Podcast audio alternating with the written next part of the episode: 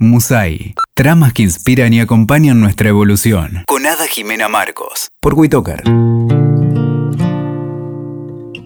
Bueno, muy bienvenidos, queridos amigos. Aquí estamos en el episodio 2 de Mousai, trabajando como siempre con mitología.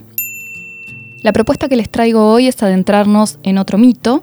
En este caso vamos a ingresar a través nuevamente de Esquilo, en la tragedia llamada Las Euménides, y vamos a trabajar un personaje muy interesante que es Orestes. Y vamos a trabajar ni más ni menos que la dinámica familiar que envuelve la tragedia de Orestes. La idea de este episodio es lanzarnos a través del mito, apoyándonos en su plataforma, para investigar, para dilucidar posibles dinámicas familiares. Venimos trabajando la idea de que el mito es una condensación de psicología y sabiduría antigua, colectiva, que pertenece al acervo de la humanidad y que nos permite, a través de un lenguaje, un código simbólico que requiere un pequeño trabajo de hermenéutica y de desciframiento, entender profundos complejos, profundos dramas que nos acontecen de alguna manera u otra a todos. Entonces, tomando el mito como un relato terapéutico, que lo que hace es amplificar situaciones humanas y volverlas universales, vamos a adentrarnos en este concepto de la tragedia y vamos a tomar algunos conceptos de Aristóteles.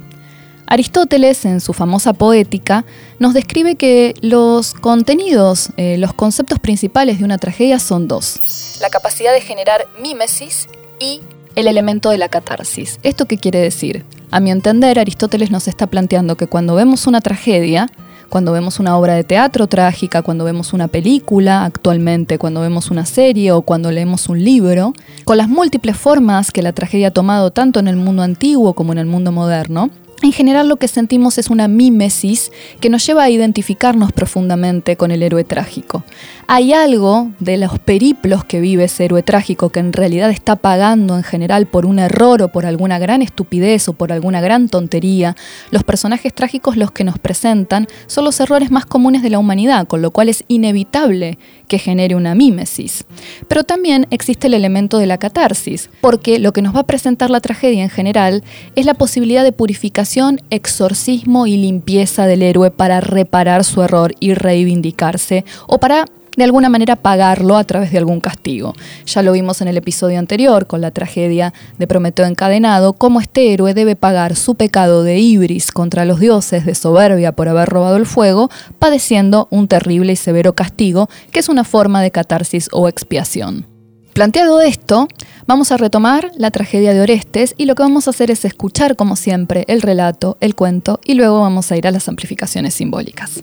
La familia de Orestes es una familia bastante particular. Primero recordemos que el contexto bibliográfico que vamos a tomar para adentrarnos en esta tragedia se llama Las Euménides y está escrita también por Esquilo. Ahí se relata la parte final de este héroe trágico en donde él está nuevamente enfrentado a la posibilidad, igual que Prometeo, de un terrible castigo.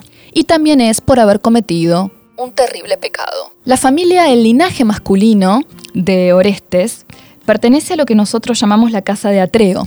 La casa de Atreo es un linaje que comienza específicamente con un personaje que se llama Tántalo, que está maldito por los dioses. Tántalo ha cometido pecados terribles de soberbia contra el Olimpo, tratando de demostrar que él era más astuto que los propios dioses, y lo hace en más de tres oportunidades, con lo cual los dioses, agotados ya en su paciencia, le infligen un severo castigo y tras eso una maldición a él y a todo su linaje.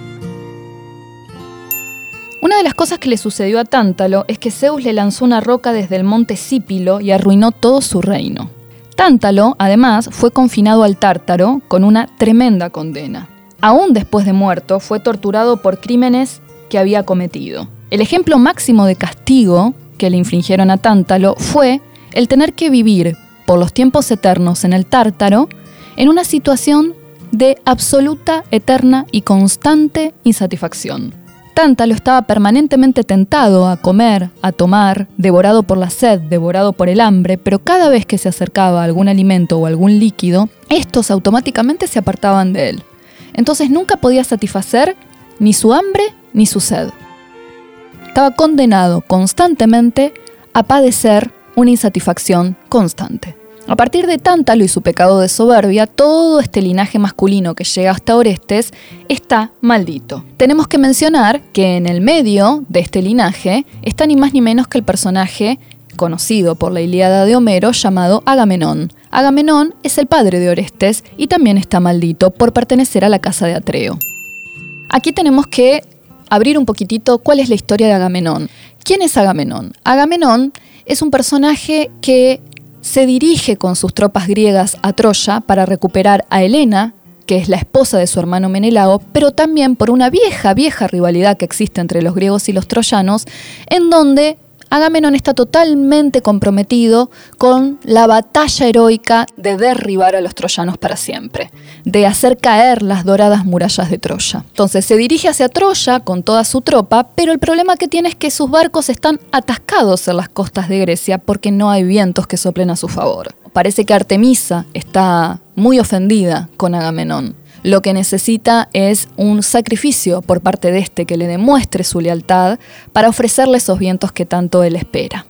El sacrificio que le pide Artemisa, esta diosa de los bosques, de los animales salvajes, eh, de las flechas, de los partos, una diosa hermana gemela de Apolo, que es un personaje que va a aparecer fuertemente en esta tragedia, con un significado muy particular, le dice a Agamenón que no va a soplar los vientos a menos que él sacrifique a su hija Ifigenia en su nombre. Imagínense el dilema que tiene que vivir Agamenón. Para poder ganar la batalla de Troya y tener la oportunidad de llegar a las costas de la ciudad dorada, tiene que eh, matar a su propia hija. Y a Agamenón le gana el complejo de poder y decide efectivamente sacrificar a Ifigenia. Para eso eh, arma una mentira, le promete a Ifigenia que la va a casar en Aulis, entonces se la lleva engañando también por supuesto a la madre de Ifigenia eh, diciéndoles que le espera un hermoso matrimonio y eh, llevándosela a Aulis bajo este engaño para luego ponerla en un altar de sacrificio y asesinar a su propia hija. Automáticamente que Ifigenia es sacrificada, los vientos de Artemisa empiezan a soplar. Agamenón efectivamente llega a las costas de Troya, gana la batalla y cuando vuelve a Grecia lo está esperando Clitemnestra, que es su esposa, que sabe perfectamente que Ifigenia ha sido, a través de los engaños, asesinada, y está pacientemente aguardando la llegada de Agamenón para asesinarlo con su amante. Clitemnestra lo que hace es esperar amorosamente a su esposo como si lo estuviese recibiendo después de una ardua batalla con el orgullo de recibirlo vencedor, lo lleva a los baños para tener un encuentro amoroso con él y ahí lo está esperando su amante que lanza una red sobre él para que ella finalmente lo asesine. Este es el final para Agamenón, que termina asesinado en manos de su propia esposa, que venga un gran crimen de sangre que Agamenón cometió contra su propia hija. Para que el plan fuera perfecto, Clitemnestra envía a su hijo, Orestes, uno de sus hijos varones, hijo de Agamenón, a otro lugar, lejos, a otras costas, para que no intercediera y no defendiera a su padre en este plan de asesinato que ella tenía marcado. Esto pone a Orestes en una terrible situación, porque la ley griega decía, la ley antigua marcaba, que el hijo varón debía vengar la muerte de su padre. Pero para poder vengar la muerte de su padre en un asesinato que en principio había sido deshonroso, tiene que matar a su propia madre. Y matar a su propia madre es castigado por las antiguas diosas, las fuerzas primarias y preolímpicas, que Esquilo llama Euménides. También se las llama las Eriñas y también se las llama las Furias. Estos personajes son una tríada de fuerzas primarias que surgen de la castración, que Cronos le prodiga a su padre, el cielo, o Urano también lo podemos llamar, en donde ese miembro ensangrentado, después de la castración, se envuelve con la espuma de mar, por un lado surge la famosa Venus, la famosa Afrodita, pero de tres gotas de sangre que caen de esa castración, surgen las tres Euménides, las tres Eriñas, las tres Furias, que son estas fuerzas primarias, preolímpicas, que están encargadas de vengar y equilibrar el universo a partir de los crímenes deshonrosos, particularmente viniendo de los humanos. Las Euménides eran muy claras respecto a esto. No había peor crimen para estas fuerzas primarias que el matricidio. Matar a aquella que nos tuvo en el vientre, matar a aquella que nos alimentó de su propia sangre, era el peor crimen para estas fuerzas primarias que están menos personificadas que los olímpicos y que son fuerzas bien instintivas que tienen que ver con el estrato de lo matriarcal. Entonces ellas defienden el derecho matriarcal por encima del derecho patriarcal. El Olimpo, en cambio, está mucho más a favor de los derechos patriarcales, porque de hecho, ni más ni menos que Apolo, el hijo directo de Zeus, se presenta ante Orestes, conminándolo a que cumpla el cometido de vengar a su padre y mate efectivamente a su madre. Imagínense entonces la atención de este personaje. Orestes sabe que si mata a su madre y venga efectivamente a su padre, se va a encontrar con la furia desatada de las Euménides cuyo castigo es ni más ni menos que la locura por cometer matricidio. Pero si elige no matar a su madre, dejar a su padre sin venganza, desoír el mandato como varón, descendiente varón de la casa de Atreo, se va a enfrentar a la furia de los olímpicos, entre ellos de Apolo. Está crucificado tironeado en un enorme dilema que bien podemos asociar también al dilema de Hamlet. Está absolutamente tensionado entre vengar a su padre y matar a su madre. Veamos qué es lo que decide Orestes en esta situación de tensión tremenda y de división y disociación espantosa, ¿no? Aprovechemos el concepto de mímesis de Aristóteles y tratemos de empatizar con esta situación. ¿Cómo es sentir que estoy dividido entre la lealtad a mi madre y la lealtad a mi padre? Aunque no tenga el mismo drama existencial absolutamente extremo de Orestes, ¿sentimos alguna vez eso? ¿Sentimos alguna vez que estuvimos entre el amor a nuestro padre y el amor a nuestra madre y no podíamos conjugar ambos amores? Sentimos lo que era esa culpa, esa tensión, esa incomodidad de no poder estar en paz con dos partes que nos componen por igual, madre y padre. Tener que elegir entre ambos es terrible y sucede mucho más frecuentemente de lo que imaginamos. Orestes elige por el orden olímpico. ¿Esto qué quiere decir? Que mata a su madre. Cumple el cometido que Apolo le encomienda de vengar a su padre pero las Euménides caen sobre él con toda la furia que las caracteriza. Hay algunas pinturas muy interesantes que pueden visitar en donde se ve a las furias, a las Euménides, descargando su locura, acosando, agobiando, instigando a Orestes que está en una corrida desesperada por escapar eh, de estas tres fuerzas primarias que lo tienen completamente cercado. La tragedia de Esquilo comienza en este punto. Orestes, desesperado, escapando del hostigamiento de las Euménides, va a un templo de Atenea y se abraza a una estatua de esta diosa. Muchas veces ese era un comportamiento que tenían los que se llamaban los suplicantes, que iban a pedir perdón por sus pecados y se abrazaban a la estatua de alguna diosa.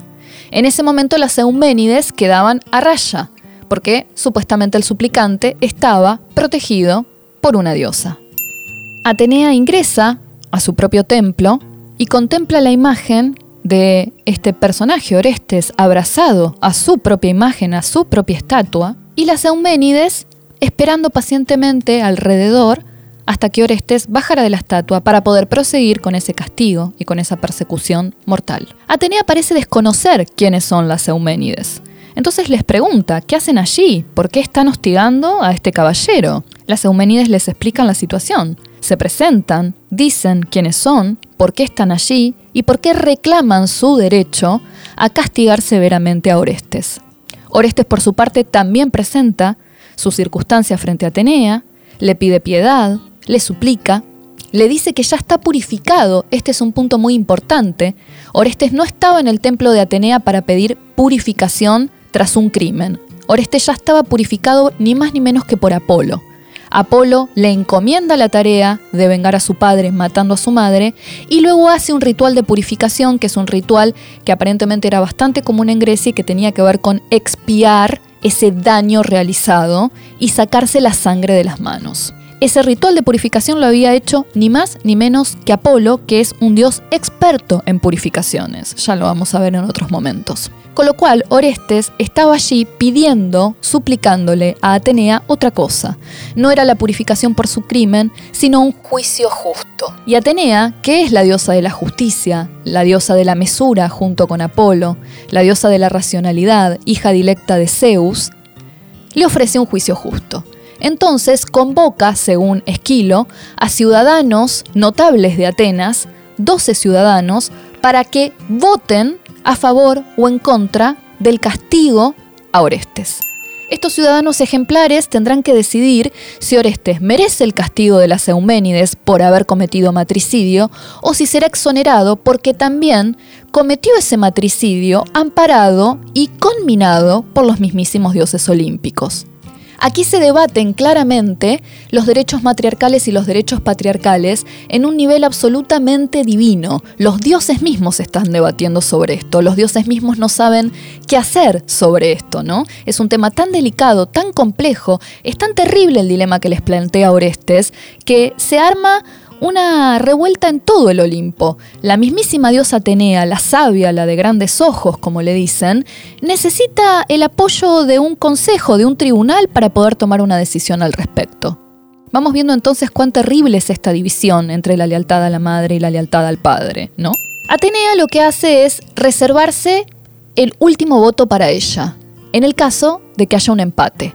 Si la mayoría vota porque el castigo de las Euménides prosiga, porque consideran que el matricidio es un pecado peor que dejar al padre sin venganza, ella no se va a meter. Si es al revés, si lo que gana es eh, el derecho patriarcal por encima del matriarcal, ella tampoco se va a meter. Ahora, si hay un empate, la que va a definir este terrible juicio es Atenea. Efectivamente, Esquilo nos presenta que hay un empate. Seis ciudadanos votan a favor, seis ciudadanos votan en contra. La balanza queda en un equilibrio muerto, por lo cual Atenea tiene que pronunciar su voto. En el medio de todo esto, el que participa en defensa de Orestes frente al tribunal es ni más ni menos que el dios Apolo.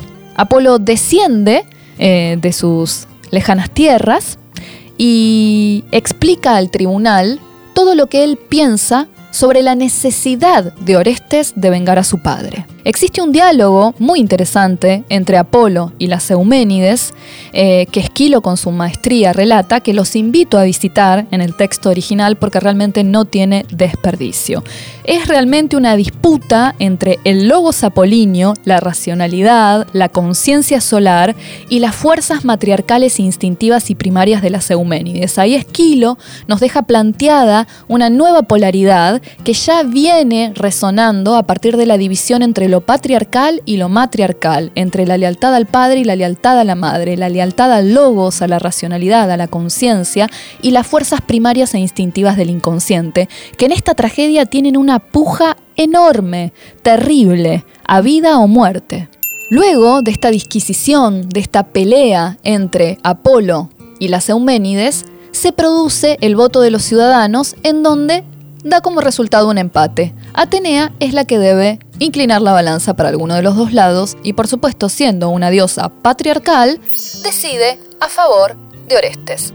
Decide que sea exonerado del castigo de las Euménides porque él cumplió en vengar a su padre como correspondía. Esquilo nos dice, Atenea, la que es toda de su padre. De esta manera nos quiere mostrar la clara preferencia de esta diosa por los derechos patriarcales por encima de los matriarcales. Pero si nos quedamos solo con eso, tenemos una información incompleta, porque es verdad que Atenea vota en favor de los derechos de Orestes por haber vengado a su padre y de la liberación de la tortura de las Euménides. Pero la cosa no queda ahí, porque Atenea después se dedica largamente a negociar con las Euménides para que no se sientan ofendidas y les da un lugar de privilegio en Atenas con templos propios para que los ciudadanos las honren como lo que son, fuerzas primigenias, preolímpicas, antiguas, profundamente hundidas en el estrato matriarcal, que merecen también ser honradas e integradas. Con lo cual, la sabiduría de Atenea aquí es producir un enlace entre la exoneración del héroe y el respeto por lo que en Grecia significaba vengar al padre y por los derechos de las Euménides como representantes y guardianas del estrato matriarcal. Contado el relato, podemos empezar a pensar algunas dinámicas que este mito refleja y que claramente pueden tener más de una resonancia en nuestras vidas actuales y absolutamente posmodernas. Como les decía antes, por empezar, este es un mito, yo creo que es de los mitos que trabajan las lealtades maternas y paternas el que tal vez más crudamente lo hace, incluso más crudamente que Hamlet. Entonces, retomemos esta idea, estar dividido entre las lealtades a la madre y las lealtades al padre. ¿Qué pasa cuando venimos de una familia donde los derechos de la madre y los derechos del padre por distintas razones rivalizan? Cuando venimos de una familia donde nuestros padres, históricamente tal vez, nuestros ancestros, las parejas de progenitores, la línea materna y la línea paterna, no han podido integrarse, no han podido confluir, no han podido armonizar. Entonces el hijo queda tensionado y tironeado entre un costado y el otro. Ambos le exigen lealtad y el hijo no puede estar bien con uno y con el otro al mismo tiempo. Tiene que elegir. Esta es una situación que vivimos a menudo. Solamente basta revisar muchos de los divorcios, separaciones, dolorosas por cierto y difíciles que nos ponen a prueba, para que podamos comprobar que en más de una oportunidad se arman estas tensiones. Y el hijo termina siendo un poco el botín de guerra de estas disputas. Creo que la maestría de este mito y de Esquilo es mostrarnos el dolor insoportable que implica para un hijo estar dividido entre la lealtad a la madre y la lealtad al padre. La división, la disociación interna enorme que genera, que en el caso de que sea extrema, como es el caso de Orestes, lleva a la locura, claramente. Por eso aparecen las Eumenides con este castigo. Simbólicamente representa que esta disociación nos puede llevar directamente a enloquecer. Es como si nuestra columna vertebral, lo que nos sostiene desde la raíz y desde el cielo, de pronto estuviese en una tensión insoportable. En vez de sostenernos, la parte de arriba tirar hacia arriba y la parte de abajo tirar hacia abajo, generando una tensión y una ruptura interna tremenda. Es como el castigo de Tupac Amaru aquí en nuestras tierras latinoamericanas, donde un caballo tiraba uno de sus miembros, un caballo tiraba otro de sus miembros hasta despedazarlo.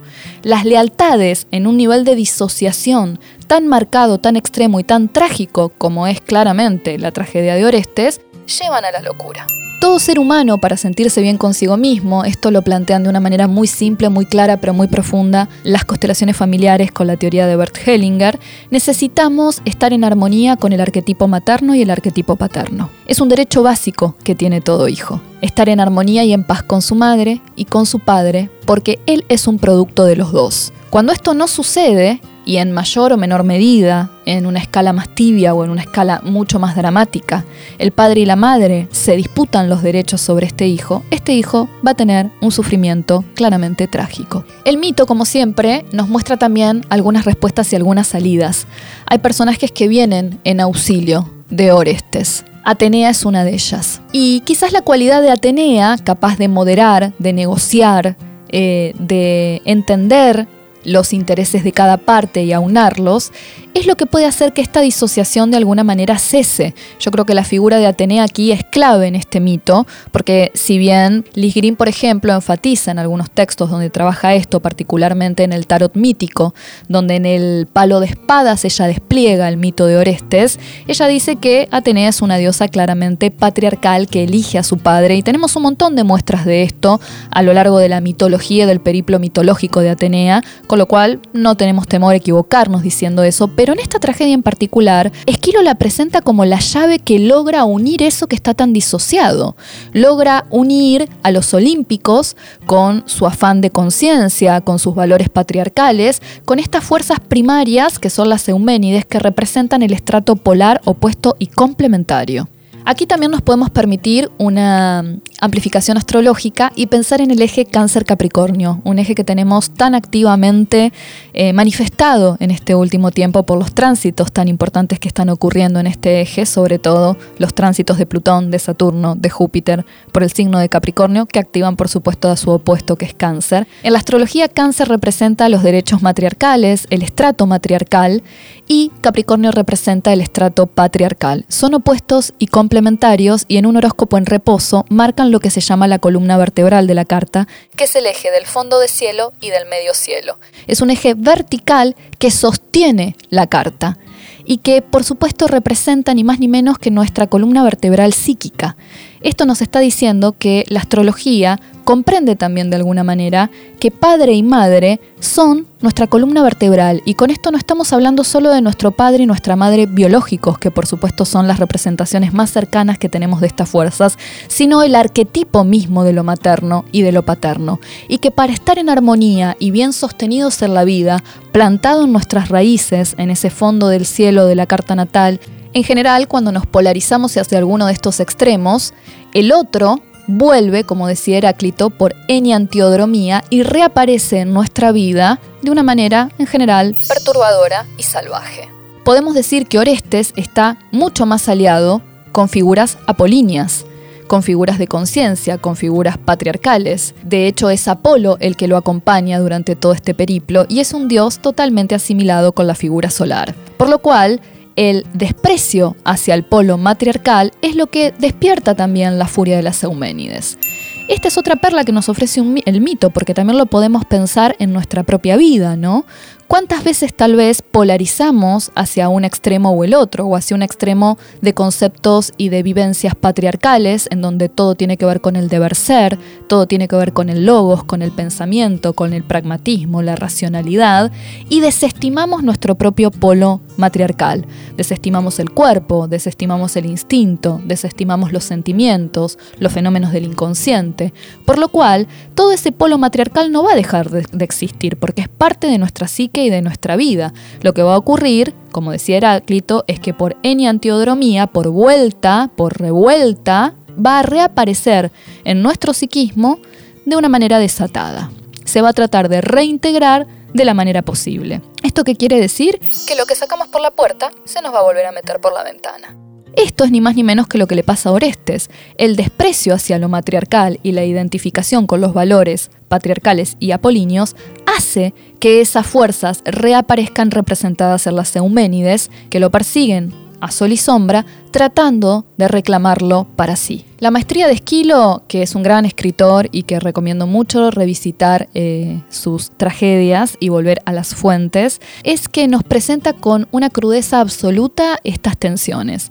Orestes está dividido entre la lealtad a su madre y la lealtad a su padre. Se presenta también en la tragedia la división feroz entre los valores apolíneos destinados a la pureza, a la solaridad, al logos, a la racionalidad, a la mente, y las fuerzas de las Euménides, destinadas al estrato matriarcal, a lo primigenio, lo preolímpico, lo antiguo, lo inconsciente, lo absolutamente misterioso, indescifrable y oscuro en el buen sentido.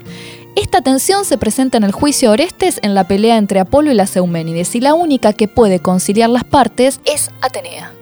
Creo que la invitación es a explorar más la figura de Atenea, no dejándola solamente como una diosa patriarcal, sino viendo que ahí ofrece una función claramente mediadora. Es lo que en lo junguiano llamamos la función trascendente o función simbólica, que es la que conecta nuestro ego con nuestro self y nos permite la síntesis de opuestos. La función trascendente es la que permite la síntesis de opuestos. Cuando polarizamos demasiado hacia un extremo, como el caso de Orestes, que se fue demasiado hacia el polo patriarcal y la realidad es que la función trascendente puede correr el riesgo de cortarse.